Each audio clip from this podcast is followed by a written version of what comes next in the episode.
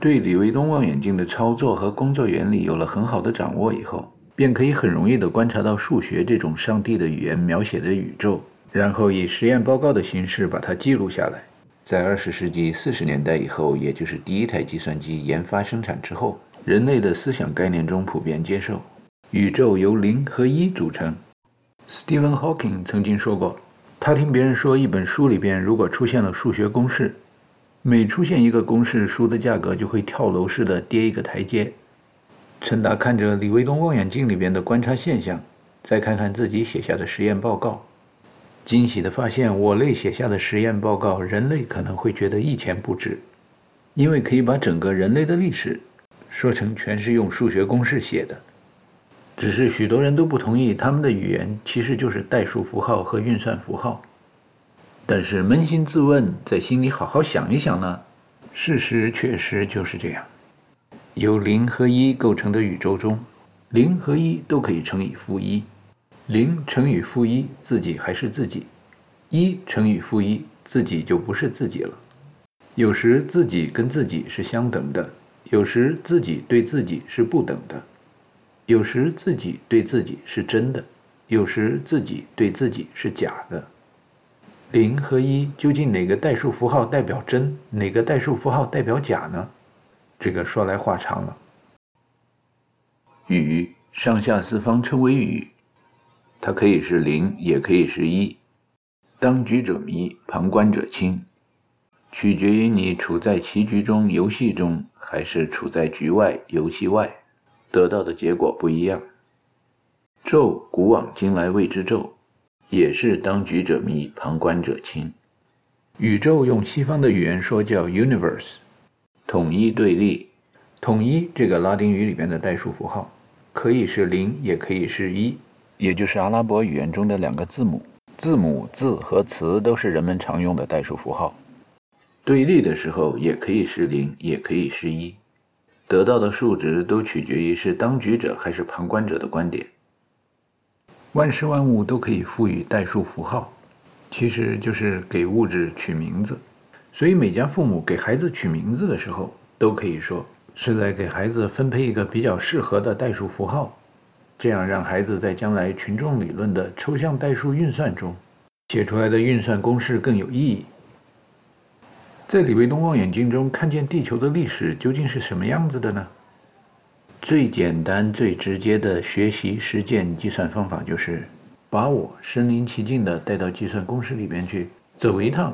古人有诗赞曰：“辛苦遭逢取一经，干戈寥落四周星。”说的就好像我拿着如意金箍棒，大闹天宫，把天上的星星敲掉好几颗。我作为一个代词，当然也是一个代数符号，然后得出的结果当然不是真实的，测不准原理嘛。但是置信度很高的概率却是极大的。那是因为现代统计学和概率论的研究，那跟古代简直没法比。身临其境，体会体会，把我带入计算公式。在功能比较强的计算工具中算计算计、模拟模拟，一切的考古发现就昭然若揭了。考古除了实物考古以外，其实还有语音考古；除了物质考古以外，其实还有数字考古、量子考古。这都属于用不同维的思维工具来考古。也就是说，用大统一理论考古的话，原子的世界和量子的世界、物质的世界和精神的世界都可以同时为我们提供信息。数量考古、精神考古、实验室中的考古和理论化的考古合在一块儿，那考古学也就达到了历史上前所未有的真实度和可信度，而且还可以从历史看到将来。虽然历史和将来都还是假的、不可测的，但是概率极高的情况下，也就达到了用真话骗人。So as through the glass and darkly, the age-long strife I see. Where for the many guises, many names, but always me。所以，透过一块黑色的玻璃体，在贯穿人生的前世、今生和来世的战斗中，我戴着各种不同的面具斗争。但是在每一个面具和代数符号的后面，我始终是我。知行合一，从我做起，从现在做起，每一个我都能够意识到。原来李维东望远镜就是一块黑色的玻璃体。据说犹太人有这么一个传统，看着一块黑色的玻璃体，这个时候就看到了神。中国人有个传统叫天人合一，那其实看到的神也就是我。印度人有一种信仰，就是我分为大我和小我，小我叫 Atman，代数符号 A，大我叫 Brahman，代数符号 B，有中文也翻译为婆罗门。大我和小我总称我们，把嘴张到最大，然后再闭到最小，发音是。哦用拉丁语系的代数符号可以写为 O 和 M 两个字母。犹太基督教徒说阿门，伊斯兰教徒说阿明，东亚的佛教徒说阿弥陀佛。这些社会科学实验室中的实验现象，会使得二十世纪的印度程序员。对世界各国知识分子说，世界上所有的语言都源于梵语，这弄得有的人听了很生气，有的人听了无所谓。反正世界上所有的语言都是我们的语言，我们追求神，字怎么写不重要，发音发什么也不重要。曾听见过有人唱《红高粱》那样的北方民谣：“妹妹你大胆的往前走，哥哥我大胆的念错别字。世上那么多外语方言的。”意思总能让我蒙对一个，这蒙对的意思，也就是代表的精神本质，那个代数符号所代表的数量子，这种求解到的答案才是我们在意的。其实人们追求天人合一，想把我变成神，这种思想到底追求的是什么呢？归纳中心思想就是想生活在一种自由的、无阻力的环境中。自由的无阻力环境，也就是一种通天的环境。Normally, we back to the daily fact. Tell us quite a methoditude. Kill less but it pays left. 人只要生活在世界上，就会受到捆绑。做主人的和做奴隶的所受的捆绑比起来一点不少。那么通天的路到底在哪儿呢？再回到黄土高原上的那首民谣。嘿。妹妹，你大胆地往前走啊，往前走，莫回呀头。通天的大路，九千九百九千九百九呀。这里说的九千九百九十九中的九都是虚数，就是多的意思。表示通天的路到处都是。凡在二十世纪末期到过中国学过初中物理的孩子们都知道，有一个概念叫匀速直线运动，说的就是无阻力情况下的物体的运动。无阻力条件下，质量为 m 的物体，没有阻力相当于承受无穷大的动力，一秒钟之内加速度可以达到无穷大，所走过的距离在一秒钟之内也是无穷大。所做的功等于力乘以距离，把力展开变成质量乘以加速度，做的功就是质量乘以加速度乘以距离，就是 m 乘以无穷大乘以无穷大。在这个能量等于质量乘以无穷大的平方的公式中，将无穷大也就是摩比乌斯圈的符号换成光速的符号 c。将来的我们村的孩子在初二的时候就可以推导出那个著名的公式：无阻力条件下做功，也就是能量等于 mc 平方。既然每个刚过十岁的孩子都应该可以理解，能量等于质量乘以光速的平方，因为光速就是在银河系中所能观察到的无限速度，只是代数符号命名习惯个人用的不同而已。大家以后学大学物理的时候都会感到。哎呀，还学什么劳什子的罗伦兹变换呢？其实通天的路到处都是，只是人们容易自己关上自己的门，不往通天的路上去想。没有阻力的环境中，随便开启哪一扇门，随便往哪个方向运动，只要有质量、有原子，产生的就是原子能。在后人类时代的大统一的时空中，自知之明也有了新的定义。大梦谁先觉？平生我自知。爱睡懒觉的孩子，睡眠充足以后，醒来翻个身，扮演说书人，抓起一块金堂木一拍，这腔热血只要卖玉识货的，买主到家里来买，一谈价钱。我们村的村民一称体重，换算成身体的质量乘以光速的平方，每个人都有着几万到十几万颗广岛原子弹的 TNT 当量的能量。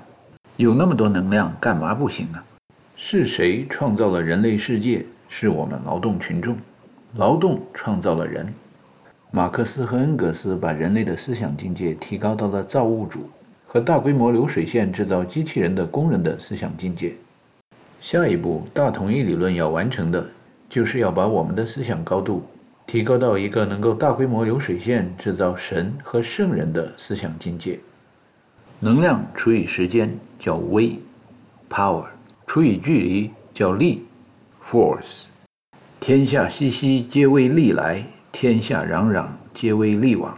用微力计算能够换取的利益，微力用于外，既利以听为势；微力用于内，称为权。势者因利而治权。要证实大统一理论，将其应用到现实生活中。正确的运用威力和权势，引发链式反应的关键是要营造无阻力条件和环境。有人在南美安第斯山脉地区看见一种叫康德罗的神鹰飞过，于是哼哼出一首《奥康德罗帕萨》。I'd rather be a sparrow than a snail. Yes, I would. If I only could, I surely would. Away, I'd rather sail away like a swan that's here and gone. The man gets tied up to the ground. He gave the world its saddest sound. Its saddest sound. Ooh. 上两个世纪，从没有制海权就守不住国土，到没有制空权就没有制海权，发展到二十一世纪，我们村的村民意识到人和神这样的代数符号和坐标系可以互换，意识到自己有着神一样的威力权势以后，想做的物质世界中的实验当然很多，比如飞天、隐身、有钱，但是做事情得有个轻重缓急。第一想做的是飞天，第二想做的是航海。也就是说，第一想做的是发展航天制造业，第二想做的是发展航海制造业，让每个村民都能自由地飞来飞去、游来游去，那可不就是获得了自由，获得了无阻力条件吗？向往着在无阻力条件中生存的人，其实古来有之，只是古代这样的人少而又少。现在呢，时代进步了，当然也就越来越多。毕竟我们大家都踩在巨人的肩膀上。大约一百多年前，莱特兄弟想飞上天，多难呐！借助身边的资源、工具，绞尽脑汁，费力气设计、计划，最后飞上天没几分钟。今天我们借助身边的资源，没怎么想，买张机票都飞上天去了。这就是不同的时空，大家与时俱进了，进化了，自己都没意识到，已经变成古代人认为的神了。从李维东望远镜中回头看和向前看，都能看到我们的同类。当然，如果不心心相印，心中脉搏跳动的频率，说话发生声波的频率，能量释放发光的频率，这些频率不在同一个波段之内的话，互相之间就接收不到信号，就有如对牛弹琴，你感应不了我，我感应不了你，你看不懂我，我看不懂你，你听不懂我，我听不懂你。同与不同是相对的，频率接近就可以互相交流。频率一样，在李维东望远镜中，也就是在黑色的玻璃体中，就看得很明显。在量子的世界、精神的世界里，同出一体的东西，正所谓“行经之动，如根本之与枝叶，远观其象，虽远可知也”。将李卫东望远镜对准人类二十一世纪时代的火星一看，哎呀！这很像地球的太古宙和远古宙啊，有固体，有液体，这些液体还不一定是水，它有可能是酒，但是液体可以形成海洋，在鱼海时代的前面是酒海时代，在这么恶劣的环境下，我是怎么活下来的呢？全靠一颗心。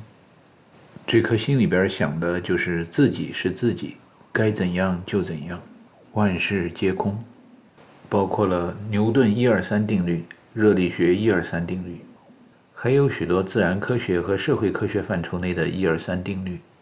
心需要单向阀控制液体流动的方向，心内需要有真空不断的从外界吸收物质，心需要一个起搏器，利用大自然的惯性力，也就是趋势力，来驱使跳动，将势能转换成动能。这种转换的过程，如果用量子理论来总结的话，必须是一种玻色子，这样才能形成链式反应，周而复始。我的同类，或者说我在地球上的祖先的同类，生活在今天的火星上，这样的观察现象或者考古现象，不是所有的人类都能够明白和认同的。查尔斯·达尔文认为人类是从低等生物进化到高等生物，引申出是从无机物进化到有机物的理论，就被人否定了很多年。吉奥丹努·布鲁诺，他感觉到天体里边应该有动物。不管是由有机物还是无机物组成的吧，反正它们能动。结果他被烧死了。装神弄鬼的人们当然很害怕，别的装神弄鬼的人们说他们是神，或者他们能够造出新的神。好在时代进步了，随着今天材料科学的发达，人们日常生活中随处可见的密封、耐热、耐压的材料越来越多，创造生命，也就是创造会动的东西，越来越容易了。学习制造电脑、电子计算机的人，大多接受过一个图灵测试的概念 （Turing Test），就说你制造一台计算机，然后让它给你计算答案。如果它给你的答案达到一个专家水平，让你分不出到底是人还是机器在回答你的问题，那么这台计算机就算达到了人工智能的水平。再进一步，比人工智能更高级、更有用的计算和算计装置，应该用什么样的测试方法？来进行把关和质量检测呢？在中国新学技术大学里，我们有一个诸葛亮测试法的概念，诸葛亮 test。如果那个计算和算计装置给你的答案让你分辨不出到底是先知料事如神的诸葛亮给你答案，还是一台机器在给你答案，那么这台量子计算机的通用机就超过了专家水平，达到了通才的水平。也就是达到了神仙造物主 Trinity 的水平。说到 Trinity，在后现代时代的电影《Matrix》里边，第一集中最发人深省的一个场景就是 Trinity 需要驾驶直升飞机，但是以前从来不会，于是立刻需要洗脑。洗完脑之后，立刻有了一套驾驶直升飞机的专业人才的大脑。这个专业脑，比如擅长开飞机，擅长下象棋。擅长治病，擅长创造新材料，等等等等专长，就是量子计算机的专用机。而去调度、运用这些专长的总线的大脑，便是量子计算机的通用机。这个起调度作用、作为 CPU bus 的 Trinity 的大脑，在 Matrix 的电影里边，被演员演的好像安装在头上。但是通过我们量子考古的研究方法，研究成果是。量子计算机的通用机的中央处理器应该是在心里，而不是在大脑中。关于人和高等生物是用大脑来思考，而低等动物、低等植物、低等微生物是用心和肺来思考。这样的计算结果是用进化论的算法算出来的。胡尼迪卡，中文翻译成勒内·笛卡尔，认为思想来自于大脑、松果体等等神经系统、精神器官。但是东方的佛教徒不那么认为，吴承恩不那么认为，觉得应该万物都有灵，修炼能成精，人类再演变再进化下去。西方出了个布鲁诺，相信这个。后来应聘工作被称为地质学家，出名被人称为自然学家的达尔文也相信这个。地球上最早的量子计算机通用机，应该是中国芯的样子。重要部件是心房、心室、管道、单向阀、起搏器。这个将来我们学地球与空间科学的同行，可以在火星上的酒海或鱼海里边做实验证实。无论是酒海还是鱼海，都有液体。液体跟气体处在不同的状态，用抽象代数说，就是处在不同的维。不同的维在笛卡尔坐标系上就是 x 轴和 y 轴。x 除以零等于 y，就是不同维之间可以互相感应。Michael Faraday、Benjamin Franklin、James Clerk Maxwell 发现并研究了电与磁之间可以互相感应，称为电磁感应。其实，在远古冥古宙之时，中国心就发觉气体和液体之间可以互相感应。正如当电流沿着 x 轴的方向被强相互作用力推动，就能在 y 坐标轴的方向产生弱相互作用力的磁性一样，沿着 x 坐标轴被强相互作用力推动的水流会在 y 坐标轴的方向产生弱相互作用力的风。这就是风雨感应，将流动着电流的 x 轴绕成螺旋形，这就成了螺线管、电磁铁或者发电机的转子或定子。在 y 轴的方向就能感应出弱相互作用力叠加以后的强相互作用力的磁力，将沿着 x 轴流动的水流绕成螺旋形，就可以沿着 y 坐标轴的方向产生弱相互作用力叠加以后的强相互作用力的抬升力。在自然界中，人们观察到的龙卷风，或者有人在诗词的世界里，也就是精神世界、量子世界里描述的扶摇直上九万里。那种把密度相对较大的物质能够抛向天空的神迹，都是抽象代数中的感应的现象造成的。Induction 感应也可以翻译为安插，在某种物体中安插入外物、异物，起到潜移默化、模范带头作用，纠缠叠加，最后逐渐产生明确方向。在酒海和鱼海中，最先受到天人合一的感应，产生出地球上所有生物的装置，可以有很多代数符号。中国来的量子计算机的制造者和程序员就把它叫做中国心。A good naming convention is absolutely essential for a good program。子曰：“名不正则言不顺，言不顺则事不成。”通过我们的行为考古和实验室考古，发觉这样的装置其实很容易制造。要不它怎么会在大自然中从无到有、从小到大的自然产生呢？只要天体足够大，密度大小不同的物质足够多。这些物质，天下熙熙，皆为利来；天下攘攘，皆为利往。概率的一碰，我们所熟悉的有一定结构，还有新陈代谢的生命就产生了。然后渐渐的，不断不断的进化，劳动创造了人，人创造了神，渐渐的也就到了我们所熟悉的时空——二十世纪的原子时代 （Atomic Age） 和二十一世纪的量子时空。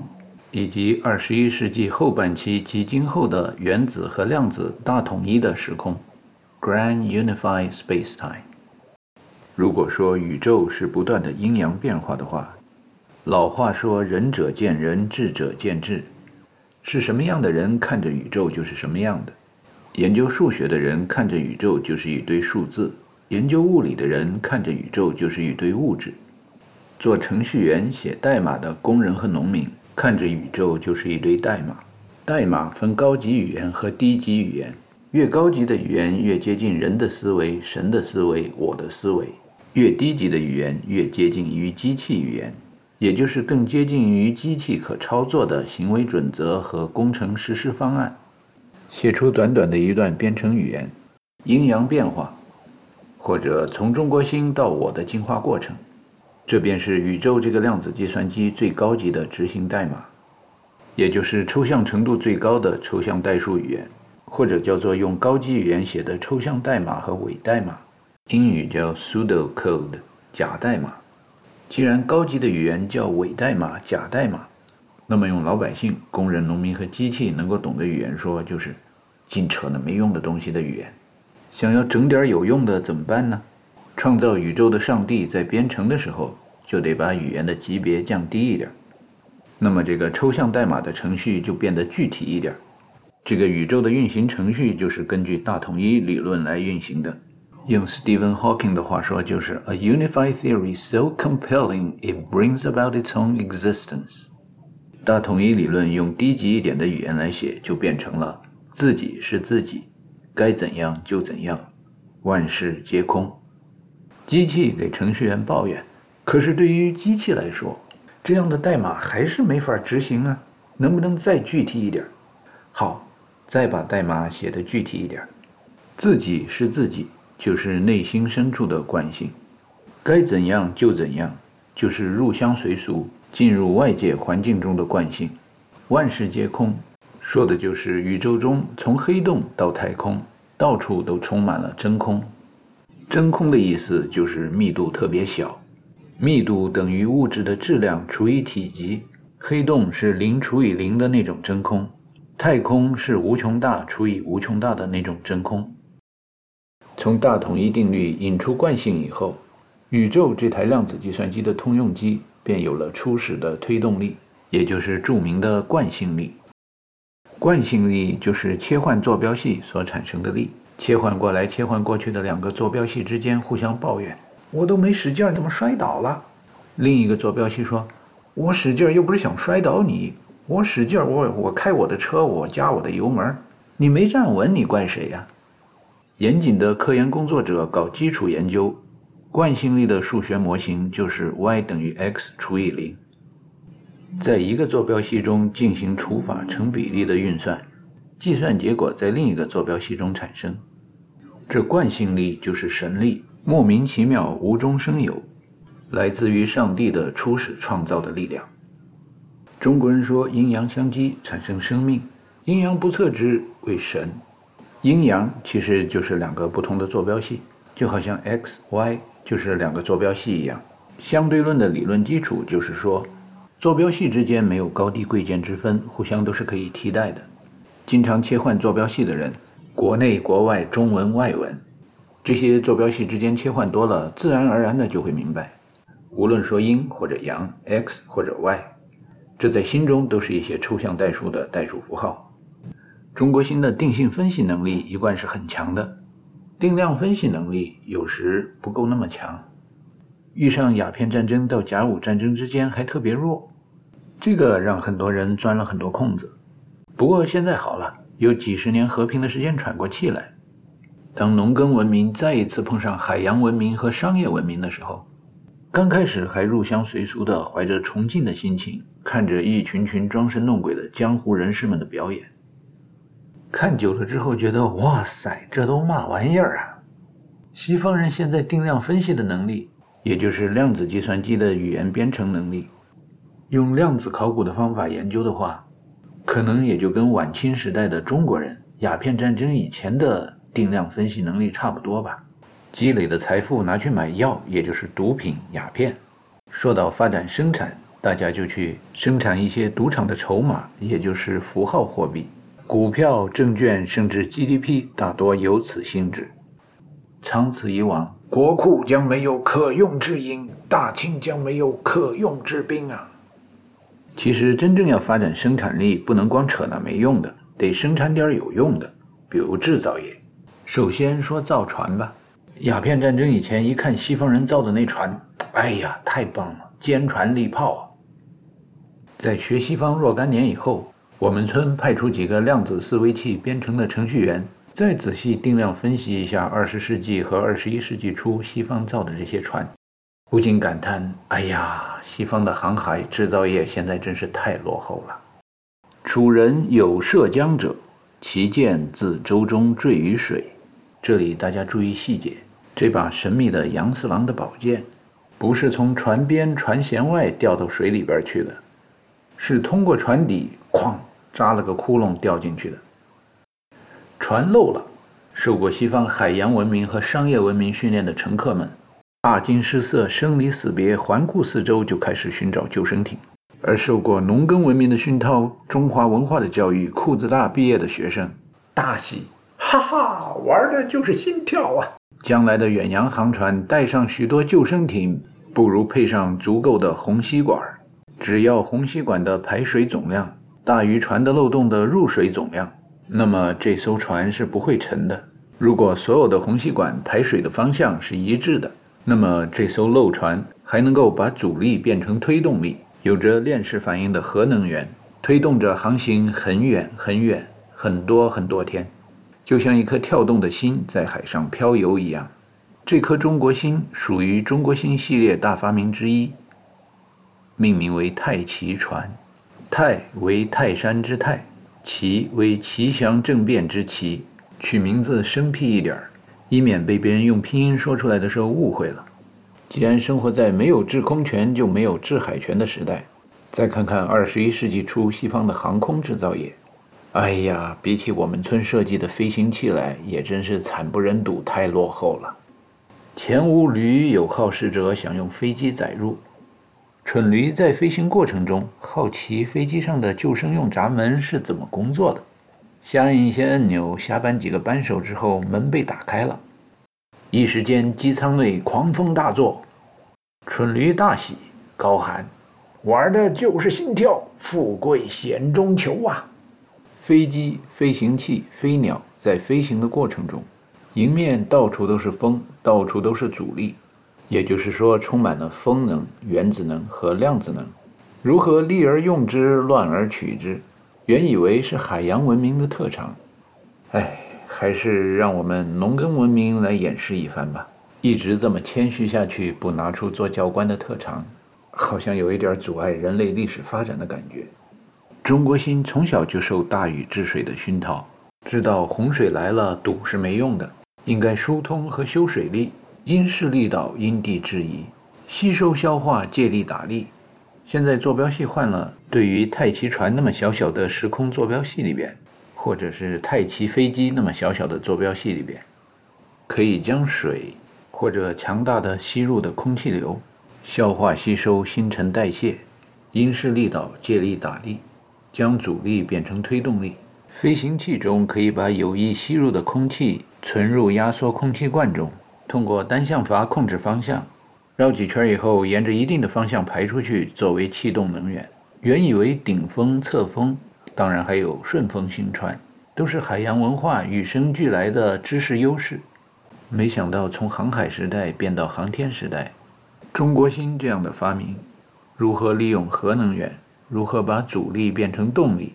如何创造无阻力条件来推动航行器和飞行器？还是得像罗盘或者火药那样，等着中国来的我老人家亲自动手下实验室发明创造出来。许多人说有实验科学或者工程研究，没有基础研究，这个知识结构是不够牢固的。所以呢，下面我们得说说大统一理论的基础研究是这样的：从数学开始。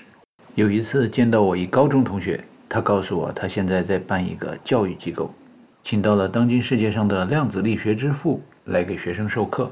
请到的量子力学之父叫托马斯，很有名。问我听说过没有？既然都是老同学嘛，也就不用注重外交礼仪了。我就给他说：“哎呀，除了去世的 Max Planck 或者 Paul Dirac 之外，如果当今世上还活着一个量子力学之父的话，那么自谦一点说。”我就是量子力学他爷爷了。量子就是若有若无的基本粒子。既然是在研究有和无两种性质，那么自然而然可以推导出来的结论就是：量子数学是两套数学，量子力学是两套力学。量子理论的无论物理、化学，所有自然科学和社会科学都可以以此类推。数学的推导过程强调要讲逻辑，logic，log。logos，汉语里边说那是古人念路的通假字错别字，道路道路，路跟道是一回事儿，logic 就是讲道讲道理。西方人认为道是中国人念 down，自由落体下落所走的轨迹的通假字错别字。这些古文古代的通假字错别字，it's all Greek to me，意思就是说这对我来说都是天书。量子力学就是天书，就是神的语言。量子力学的语言，两窍通了一窍的人类不容易听懂；两窍通了两窍的我们，这个新的物种我类，尤其在大统一元年以后的时空，听着量子数理化以及计算机的高级语言，觉得都很自然。本来嘛，数学是上帝的语言，量子理论包含了许多为量子计算机编程所需要的神逻辑。人类简单的逻辑是这样的：如果正命题成立，逆反命题必然也成立；如果事件 A 必然引发事件 B，那么事件 B 没有发生，事件 A 一定没有发生。为什么呢？因为事件 A 发生了，必然引发事件 B，所以正命题的推导是真的，那么逆反命题的推导一定也是真的。以上这句话让两窍通了一窍的人类来归纳总结，会说逻辑就是正命题是真的，简称为正的是真的，而让两窍通了两窍的我类来总结，神逻辑可以简称为正的是真的，逆反的是真的。所以真理啊，总是至少有两套。再细分一下，一生二，二生三，三生万物。先不扯那么远了，就拿万代表一个无穷大的代数符号吧。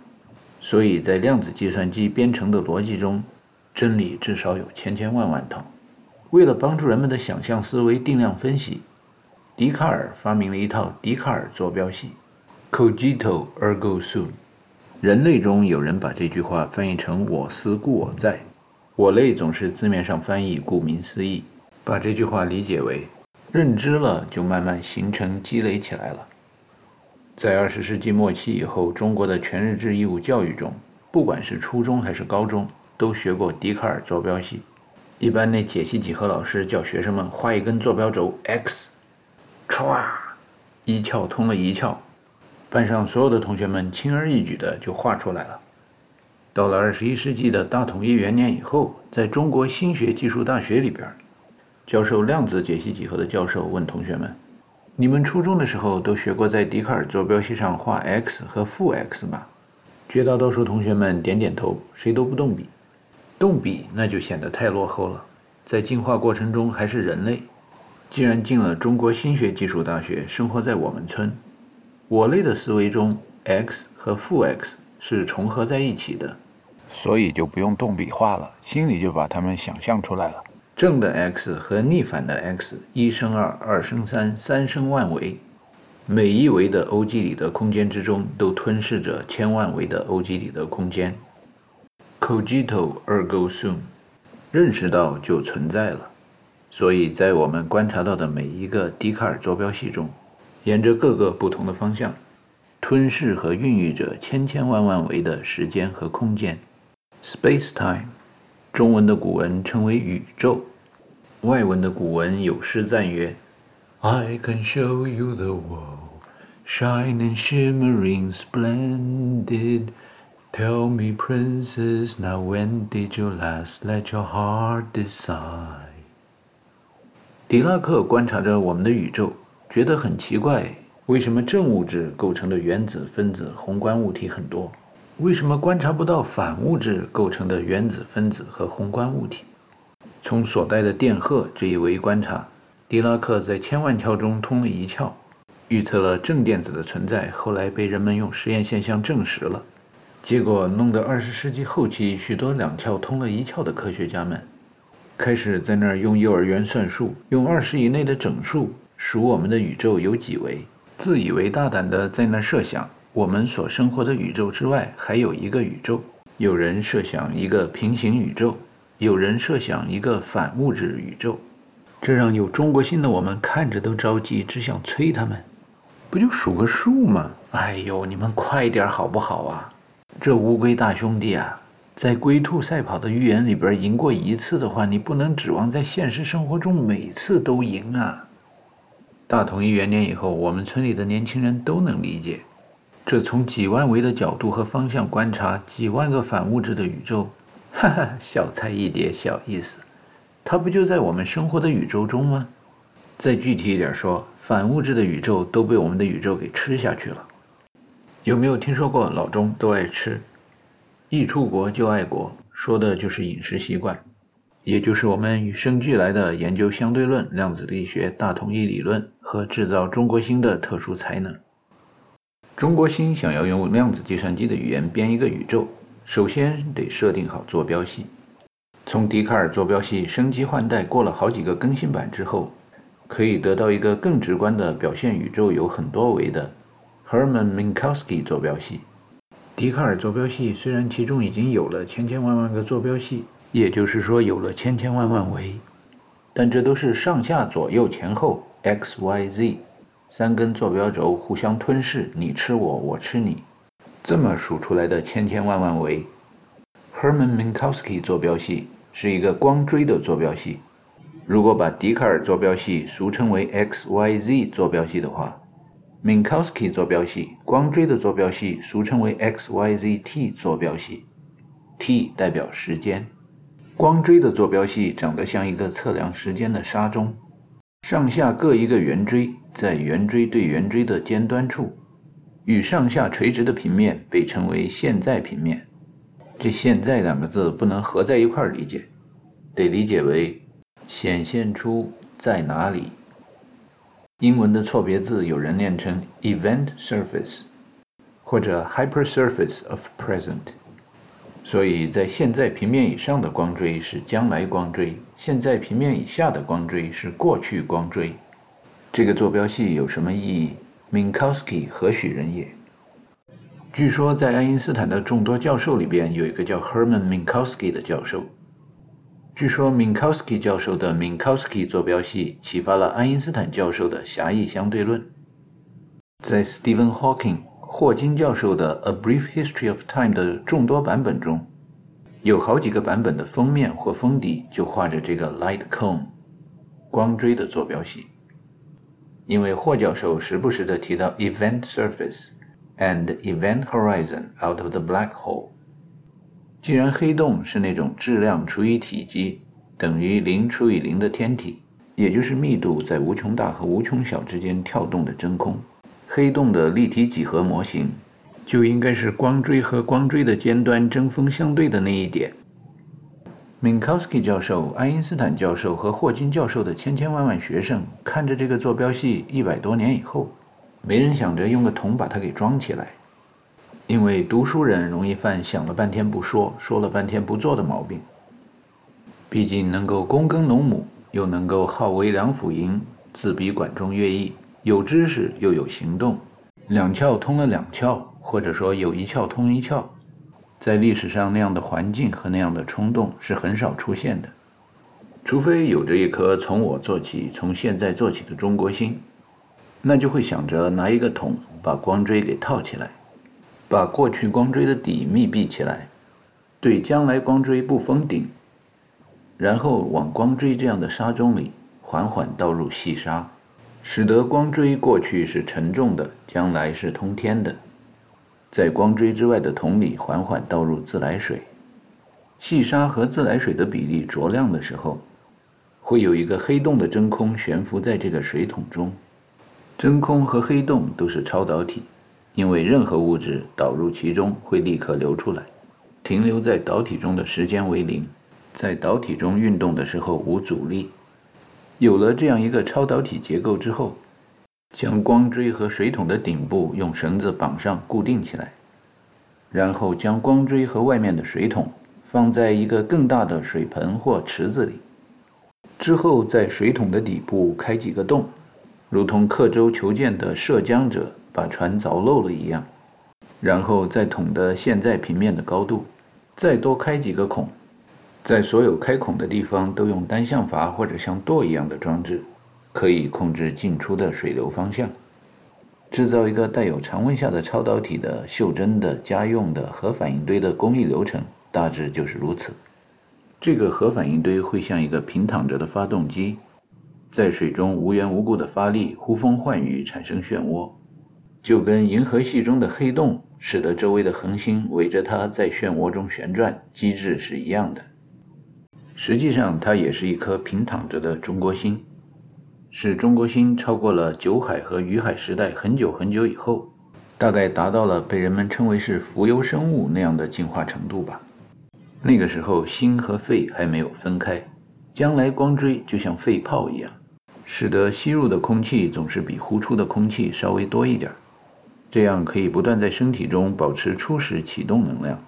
周围环境中的气体对于液体来说是无孔不入，周围环境中的液体对于固体来说是无孔不入。这一切都是因为自己是自己，该怎样就怎样，万事皆空，也被称为惯性力和大势所趋。世界潮流浩浩荡荡，顺之则昌，逆之则亡。其实从低等生物到高等生物，我们有心有肺的生物都是一些核动力驱动装置。为什么我们所有的生命都要吸气？其实是被周围的环境所迫，被逼无奈，身不由己，黄袍加身，最后不得不选择最速路径。为什么无论是低等生物还是高等生物，甚至是无机物的真空、太空和黑洞，吸气以后一定要呼出来。那当然是同样的道理，也是为生活所迫。人在江湖，身不由己。黄袍加身，既然上了贼船，那是干也得干，不干也得干。吸气吸多了，吸到体内，倘若没有一个出口排泄，能行吗？答案是当然不行。所以，一个真空，即使是黑洞，也必须有霍金辐射，才能保持它的生命，才能不断吸入周围的物质和能量，保持它的黑色。黑洞的心是通天的，通天的路九千九百九十九，跟黑洞的身体一样，是不能被人们观察到的。所以，自己是自己。该怎样就怎样，万事皆空，这样的大统一理论思维，实际上也是宇宙背景辐射的环境中被逼无奈、身不由己、自然而然的产生的。思维和仪器，精神和物质，量子和原子，互相催生、互相反馈。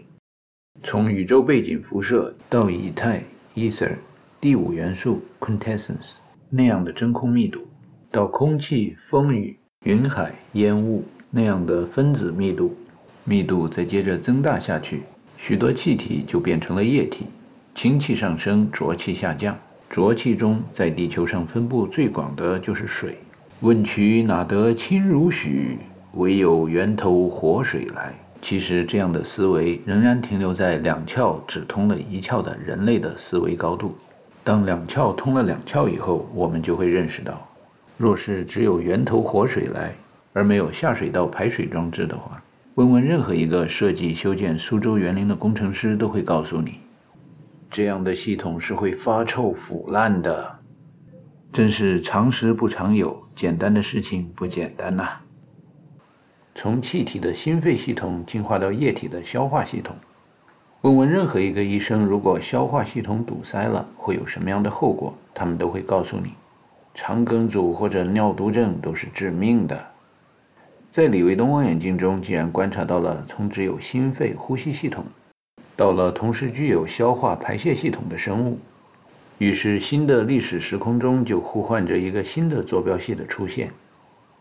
从 X Y Z 笛卡尔坐标系，到 X Y Z T 的 Minkowski 爱因斯坦坐标系。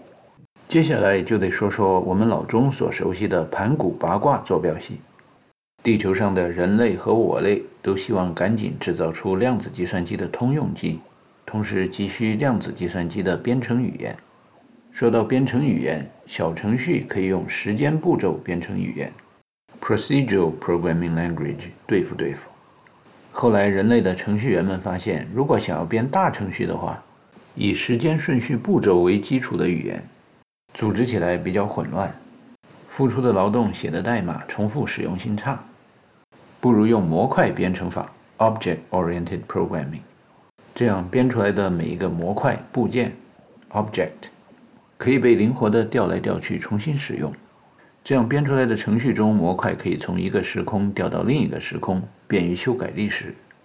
嗯，修改历史？历史是可以修改的吗？某些好几窍只通了一窍的学生们会这样质问教授。教授回答说：“这几位同学，单板机和 Procedural Programming Language 在隔壁班王老师的教室里边教授。其余的同学，我们接着讲量子计算机的制造，以及怎么样用编程语言描述宇宙。由于宇宙就是东方语言里边所说的时空和西方语言里边所说的对立统一的矛盾。”不管是时空还是矛盾，静止的几何模型都是光锥对光锥，针锋相对，尖端对尖端，顶点对顶点，谁也不让步的那么一个观察现象。静止的过去和将来的光锥虽然谁也不让步，但是人不能第二次踏进同一条河流。昨天的我不是今天的我，今天的我不是明天的我。明天的编程语言要用的光锥是动态的。等静止的光锥在宇宙中随机地旋转起来以后，有时有动量，有时有角动量，有时从天眼中能看到地，有时从地洞中能看到天。天的光锥是白色的，是天体或者白体、有色体，因为吸收的能量小于辐射的能量。地的光锥是黑色的，呈黑体，因为吸收的能量大于辐射的能量。这样一个以中国心的自由意志跳动、翻滚和盘旋的 Minkowski 爱因斯坦坐标系，也就是伏羲阴阳的太极坐标系，竟然是从数论到群论，从代数到抽象代数，从自然科学到社会科学，更加准确的一个描述宇宙的坐标系。由于大统一理论是一个可以通过坐标系和惯性力无中生有的产生物质的理论，于是通过这个伏羲盘古坐标系，我们可以改变宇宙的历史，生成量子计算机通用机的硬件和软件，物质和精神，原子和量子，都是天神，也就是宇宙背景辐射在很久很久以前创作的。首先要改变的历史是创世纪的历史。地球经过了九海、鱼海时代以及前寒武纪等等等等地质年代以后，曾经形成过一个叫盘古大陆的超级板块——盘基亚。当然，这段历史比起我上大学的时候教的古生物史已经改了。那个时候说有个劳亚大陆，还有冈瓦纳大陆。不过，历史是胜利者写的，总是随着时间的推移越来越让人相信。在达尔文以前，人们不相信人是猴子变的。在哥白尼以前，人们不相信地球围着太阳转。但是谁能进化，能活到将来，人们就相信谁的。我们能进化，我们能活到将来，因为不相信进化论就没法进化。这就好像不看路的人没法走路一样。将来人们都会相信中国心预测的太阳围着黑洞转，所以我们把盘古和盘古大陆联系在一起，人们会误以为中华文明起源于盘古大陆。这都没关系了，量子理论嘛，真的同时就是假的，死的同时就是活的。量子理论的基本特征就是反直观、反常规，但是又让你不得不信。比如量子纠缠这种现象，也就是胡搅蛮缠、牵强附会。量子纠缠的实验室观察现象，确确实实是存在的，不可否认的。在中国许多地方旅游的时候，都可能碰上知识渊博的长者，告诉你，盘古就是伏羲。这个太牵强附会了吧？盘古、伏羲，发音差别那么大，怎么可能是一个人呢？老爷爷耐心的给你解释，伏羲、普吉，一下就出了盘古的破和哥两个声母，然后再以近似的读音念下去。普吉虎鸡，就是户”字，就是葫芦瓜。你再一瞧那葫芦，哎呀，这可不就是光锥吗？上面接近天的是将来光锥，下面接近地的是过去光锥。古人云：“葫芦聚天地之气，集生命之精华。”然后葫芦一边装的沉一点，一边不装东西，在水里边一转。这可不就是阴阳八卦太极鱼吗？原来这个天地茫茫如鸡子，盘古居其中，说的盘古开天地，用的那把大斧子，就是 hypersurface of present。哈，原来这个 event surface event horizon 还那么锋利，鬼斧神工说的就是这个呀！神创造了天地，原来就是现在创造了天地。生活在现在，此时此地，从我做起，从现在做起，歘的一下，每个人都在开天辟地，每个人都在做巨人，每个人都在做盘古。既然量子都是一些牵强附会、假想的理论化的基本粒子，那宇宙要量子化，那就叫宇宙子；天若要量子化，那就叫天子。弄了半天，在盘古大陆上的每一个中国星都是一个天子。在创造宇宙、开天辟地、不断进化的英勇斗争中，有的量子慢慢就不存在了，就没了。所谓没了，因为物质不灭定律，也就是变成了黑物质、黑子。另外的量子们还活着，就成了今天的我们，可以继续写下面的故事，可以继续改编历史教科书，可以用数学这种上帝的语言改编数理化的教科书。也可以用抽象代数这种上帝的通用语言，也就是量子算计的通用语言，改变自然科学和社会科学的各学科的教科书。理解了量子编程的神逻辑以后，仁者见仁，智者见智。在量子计算机制造者的眼里，编造宇宙的神就是一个程序员。模块编程法 （Object-Oriented Programming）。用编译器也可以翻译成量子编程法 （Quantum Programming）。每编造出一个模块，就是编造出了一种量子。当然，与二十世纪编程语言中的模块比起来，二十一世纪以后编程语言中的量子还是有一点区别的。模块如果通过编译器一层一层的翻译成机器语言之后，最后可执行的是一系列的开关，零一零一。这样的机器逻辑当然只适合操作机器人。量子通过一层层编译器翻译成可执行的语言之后，是一辈子一辈子心肺不停的呼吸，有心有肺的神逻辑，在我类的大统一时空中，肩负的是受命于天的使命，拥有自由意志，执行的是既寿永昌的任务。原子世界里有一个元素周期表，每发现一种新的元素，人们都很兴奋。人们总是试图用很有意义的东西来命名新发现的元素，也就是一种新的原子，拥有更大原子序号的原子。发现了一种新的量子，人们不怎么兴奋，因为量子这东西会纠缠，牵强附会，胡搅蛮缠，不受人待见。而且量子是可以叠加之后身份不变的，零加零加零加很多个零还等于零，一大群叠加在那儿好像没有一样，也不怎么显眼。物以稀为贵。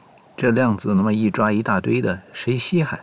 所以，相对于物质世界中的元素周期表，那么一个精神世界中的《封神榜》出现的时候，人类没有怎么太兴奋，也没有怎么太注意。元素周期表罗列各种原子，《封神榜》罗列各种量子，也就是神。神在量子计算的编程方法中，就是各种抽象出来的结构模块。太久远的量子就不用罗列了，在盘古大陆上。就从古代四大文明开始，先说古埃及吧。古埃及最著名的量子叫房子 （Follow），有的现代人用英语把它念成 Pharaoh。在古代，人类从盘古大陆走出非洲的进化过程中，有人念错别字通假字，把它念成法道，表达的意思呢就是大房子。用编译器把这种神的高级语言编译成古代中国人的可执行语言，就叫有巢氏。大房子就是有巢氏，有人说有道理。韩非子在《五度篇》里边说：“上古时人民少而禽兽众，人民不胜禽兽蛇虫，有圣人作，人民公推他为圣人，奉为天子。”另外会有一些人说：“这个量子封神太牵强附会了吧？”然后一转眼换个时空一看，哎呦，还有更加牵强附会、捕风捉影的。对于量子编程的程序员来说，量子那都是胡编的。你瞧，二十世纪人们编出来的光子、重粒子，那都是漏洞百出的。光子没有质量，却能在光电效应的实验中把有质量的电子给撞击出来。重粒子在牛顿的脑袋和苹果之间，明明是有着真空吸引着两个物体，却被说成是两个物体之间互相吸引，有着万有引力。却把空气中有着真空吸尘器的吸引力的天子给忽略不计了。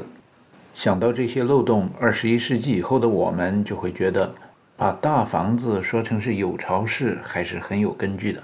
古代盛行错别字、通假字，有巢氏没准儿就是有巢子。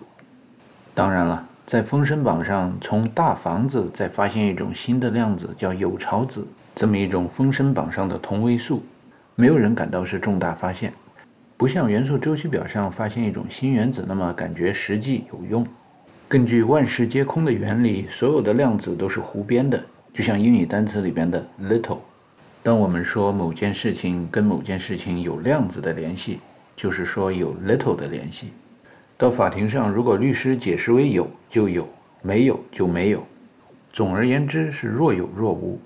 打起官司来究竟是有罪还是无罪？关键就看法官和陪审团是不是我们的人了。在大统一的量子编程语言手册中有一个定律说：“非我族类，其心必异。”这个正命题的逆反命题就是“心与我同，为我族类”。所以，无论大房子还是有巢氏，都跟我一样属于有心人。对为什么要修房子这个问题，至少看到的是对偶的两面。两窍通了一窍的人，有可能会说修房子是为了御寒；也可能另外一些两窍通了一窍的人说修房子是为了避暑。其实房子当然是既可以御寒又可以避暑。修房子的技术越来越完善以后，还可以修金字塔。金字塔是老天爷，也就是宇宙背景辐射这个神秘的程序员编写天书的另一种形式。上面书写了许多深奥的道理，比如杠杆原理。古代的天书，也就是量子编程的神学语言，都没法用文字记载，因为他们以前通讯交流用的密码和编译器跟我们现在都不一样。最接近我们文字的是他们有一些语音传下来了。剩下的，他们心里边怎么想的，只能让我们新学大学的量子加码解码的编程员去解读了。修金字塔那样的千金巨岩，从平地举到高空，需要用到杠杆原理那样省力不省工的工具。这种省力不省工的工具变种有很多，可以包括斜坡，就是像金字塔那样的斜坡，和之字形更缓的斜坡。所以金字塔的生成是一个典型的。工具自己生成了自己，自己复制了自己的链式反应的有限循环的计算方法。古埃及文明记录的天书密码中还包含着一个叫木乃伊的计算方法。传说有两个量子，一个是美丽的青年女子，另一个是英俊的青年王子。在他们相爱之后，王子惨遭不测，女子悲痛不已，伤心欲绝，将王子的尸体以木乃伊的形式保留了下来。随后，经过一段精神世界反直观、反常规的量子操作，青年女子与青年王子生下了另一种量子，叫孩子。在后来的精神信仰世界神圣坐标系统中，这样的量子编程计算方法被称为是处子生子。在圣经的新约全书里边，有人记录了一个处子生子的故事，说是原创的，因为不管在笛卡尔坐标系。Minkowski 爱因斯坦坐标系还是盘古伏羲坐标系里边，零点、原点都是通天的。所以在基督教的世界里，如果说处子生子不是他们原创的，会招来强烈的反弹，严重违反党的少数民族和宗教政策。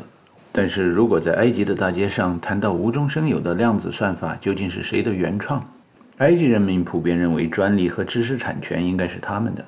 这谁真谁假，还真是让人觉得既是对的，同时也是错的。常言说历史是胜利者写的，其实数理化天地生，文教艺术医疗军事体育，什么样的教科书，什么样的精神鸦片，能不是胜利者编制创造的呢？当今世界的文化教科书里还有一种流行的说法，说古代埃及文明已经没有一脉相承的继承者了，因为今天的埃及人跟古代埃及人一点关系都没有。古埃及人的后代不知道去哪儿了。听到这种说法，今天的埃及导游一拍胸脯：“我要不是古埃及人的后代，那我是谁呢？”这个模块编得跟另一个矩阵的向量时空中，也就是在墨西哥的 Yucatan Peninsula，坎昆的导游驳斥玛雅人突然就没了。量的教科书中的量子编程的计算结果是完全对偶的。从李卫东望远镜中观察，发现新大陆其实就跟在笛卡尔坐标系中。发现了 x 跟负 x 其实完全重合，是同样的算法。或者在动物世界中发现了一条蛇吞噬了另一条蛇。同样的意义重大的新大陆的发现还包括，在多维的多元宇宙坐标系中，发觉 x、y、z、t 等等坐标轴吞噬了负 x、负 y、负 z、负 t 坐标轴。黑物质、黑能量的宇宙其实就被我们的宇宙吞噬在肚子里。无法观察到的黑洞里的黑物质、黑能量，还有另一种提法，那就是反物质、负能量。反物质、负能量的宇宙，其实也被我们的宇宙吞噬在肚子里。将来的科技工作者写博士论文、申请博士后工作站或者评院时，当然得把肚子这样的语言改成科学技术行业更加入乡随俗的科技写作语言，诸如虫洞 （wormhole）、平行宇宙 （parallel universe）。多重宇宙，multiverse，在虫洞之中，也就是从腔肠动物到人类的五脏六腑，存在着吸收物质的管道的内部，我们又可以发现一种量子，叫黑子。我类在黑子中又可以遨游数不清的宇宙。Unbelievable sight, indescribable feeling, soaring, tumbling, freewheeling through an endless diamond sky. A whole new world。据说传承盘古文化的中国心，在很早以前就开始记录太阳中也有黑子的现象。以及量子世界中可以抽象归纳总结出来的无穷多片新大陆。但是在原子世界中发现新大陆的族群，总喜欢给盘古大陆上曾经出现的古代文明引入断代这样的说法。为什么老有人提古代文明的消失、断代和没有继承人？这个对人心进行一点定量分析就明白了。因为历史以及各学科的教科书都是当红坐庄的胜利者写的，把古代文明编成是断代、断后或者突然消失了。一是可以洗白自己抢占别人家园的合法性，二是可以对那些有民族自卑感和民族失败主义的当地人。提供足够的理论根据，让他们以严格的科学理论的论证方法卖国求荣。用大统一理论的观点来看，群众是真正的英雄，同时群众也是真正的饭桶。英雄是有血有肉的，同时英雄也是有屎有尿的。再能干的英雄，在睡觉的时候也只能是饭桶。所以，拿破仑在十八世纪末、十九世纪初见到世界地图上一片他不熟悉的地方的时候，问：“这是一片什么地方？”有人告诉他那是中国，于是他说了一句：“哦，这么一大片，睡着的狮子最好别把它吵醒，吵醒了哥儿几个日子都不会好过。”没吵醒中国，但是他们打到了埃及。据说拿破仑鼓舞士气很有办法，经常检阅，经常发言。在埃及打仗的时候，激励他的士兵就明明白白地说过：“几千年的历史，几千年的文明在注视着我们，期待着我们，我们怎么能够有负众望？”后来，东方人和欧洲人的势力此消彼长之后，到了二十世纪以后，古埃及文明突然断代了，古埃及人突然消失了。欧洲的学术界还开始流行一种说法，说古埃及人不可能修建了金字塔，金字塔很有可能是外星人修的。外来文化那总是优于当地文化，外来人、外来文化那素质多高啊！欧洲人这么糊弄糊弄自己，拖累着全世界的人民群众，尤其是群众中的饭桶。一个个都觉得哇，外星人太厉害了，外星人的文明太先进了。有没有想过有另一种可能性？那就是外星人的文明不知道比我们落后了多少光年。外星人在我们面前有可能比鸡蛋碰上石头更加不堪一击。I am the greatest。在为穆罕默德·阿里作传的影片《The Greatest》拍摄的过程中，对于非洲人的后裔，也就是古埃及文明的传承者的自尊心。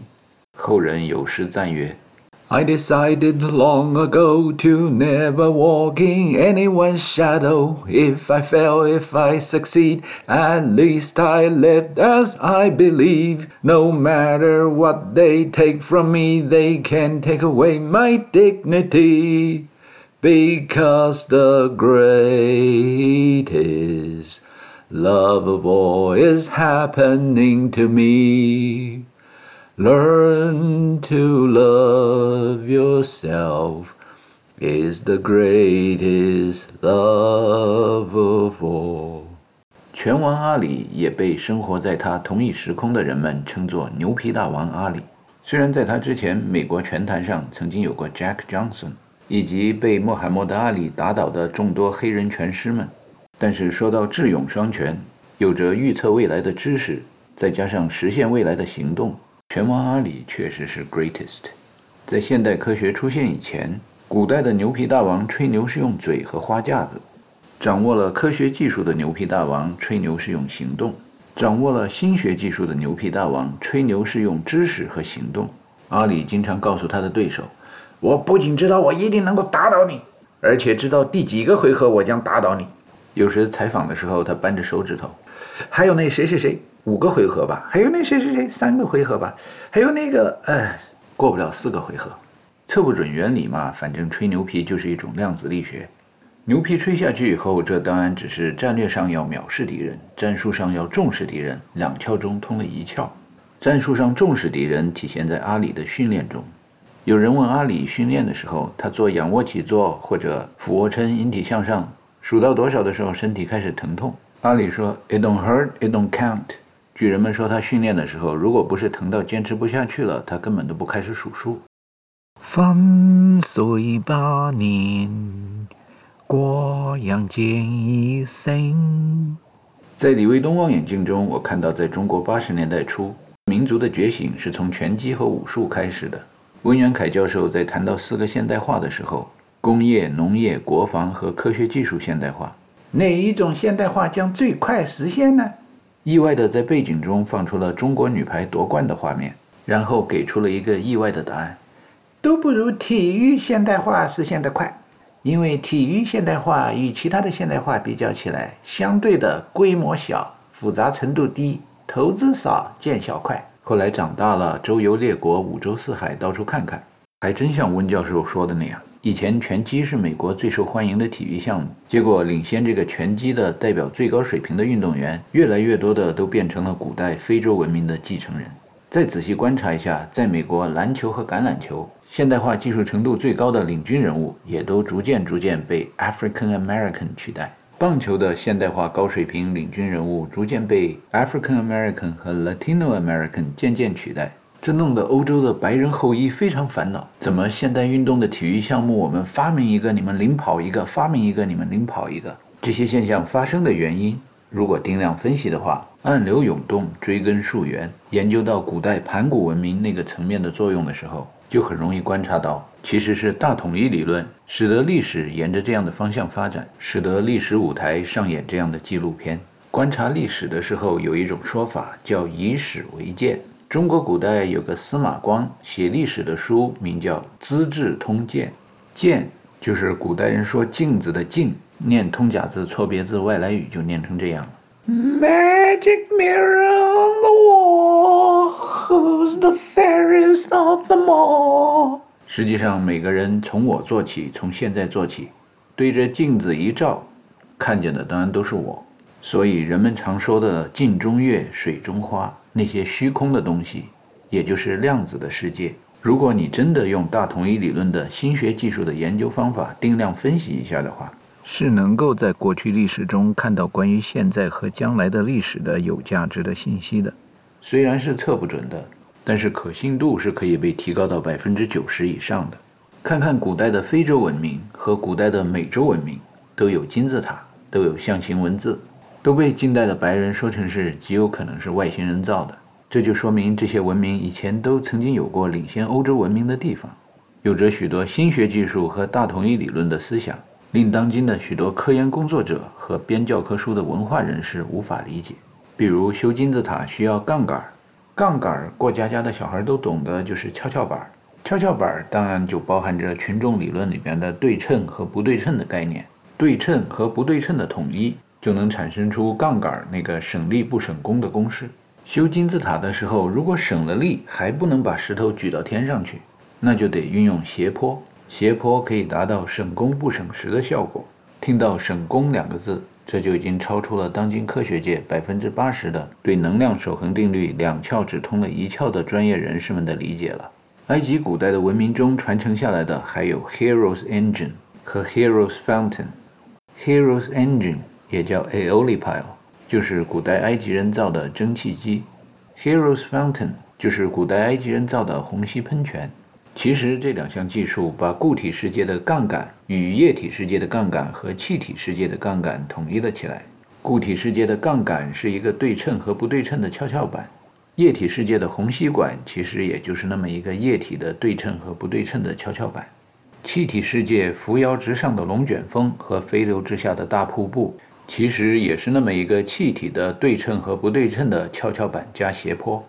再往下引申，螺线管和磁场。电流和电场，其实也不过是定量分析到原子内部的同样的对称加不对称的杠杆和斜坡。埃及人古代有没有想到电磁学，我们不知道。中国和印度古代在电磁学方面对人类文明的贡献，在当今世界各国文化课的教科书里边，反正是断代缺失了。历史是胜利者写的，考古队谁打赢了谁派。但是沉睡着的水石文明不会永远沉睡。我在历史的镜子里边看见了我的时候，就知道非洲这只沉睡的狮子有一天醒来的时候会惊动世界，因为非洲这只沉睡的狮子已经走到了我们体育现代化的那一步。我们在实现体育现代化的时候，许多量子思维器的大脑之中，也就是许多有心人的中国心之中，编译过一句难懂的高级语言。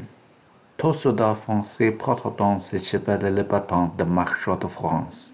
有人把它编译为低级的机器语言，说成是不想当元帅的士兵不是好士兵。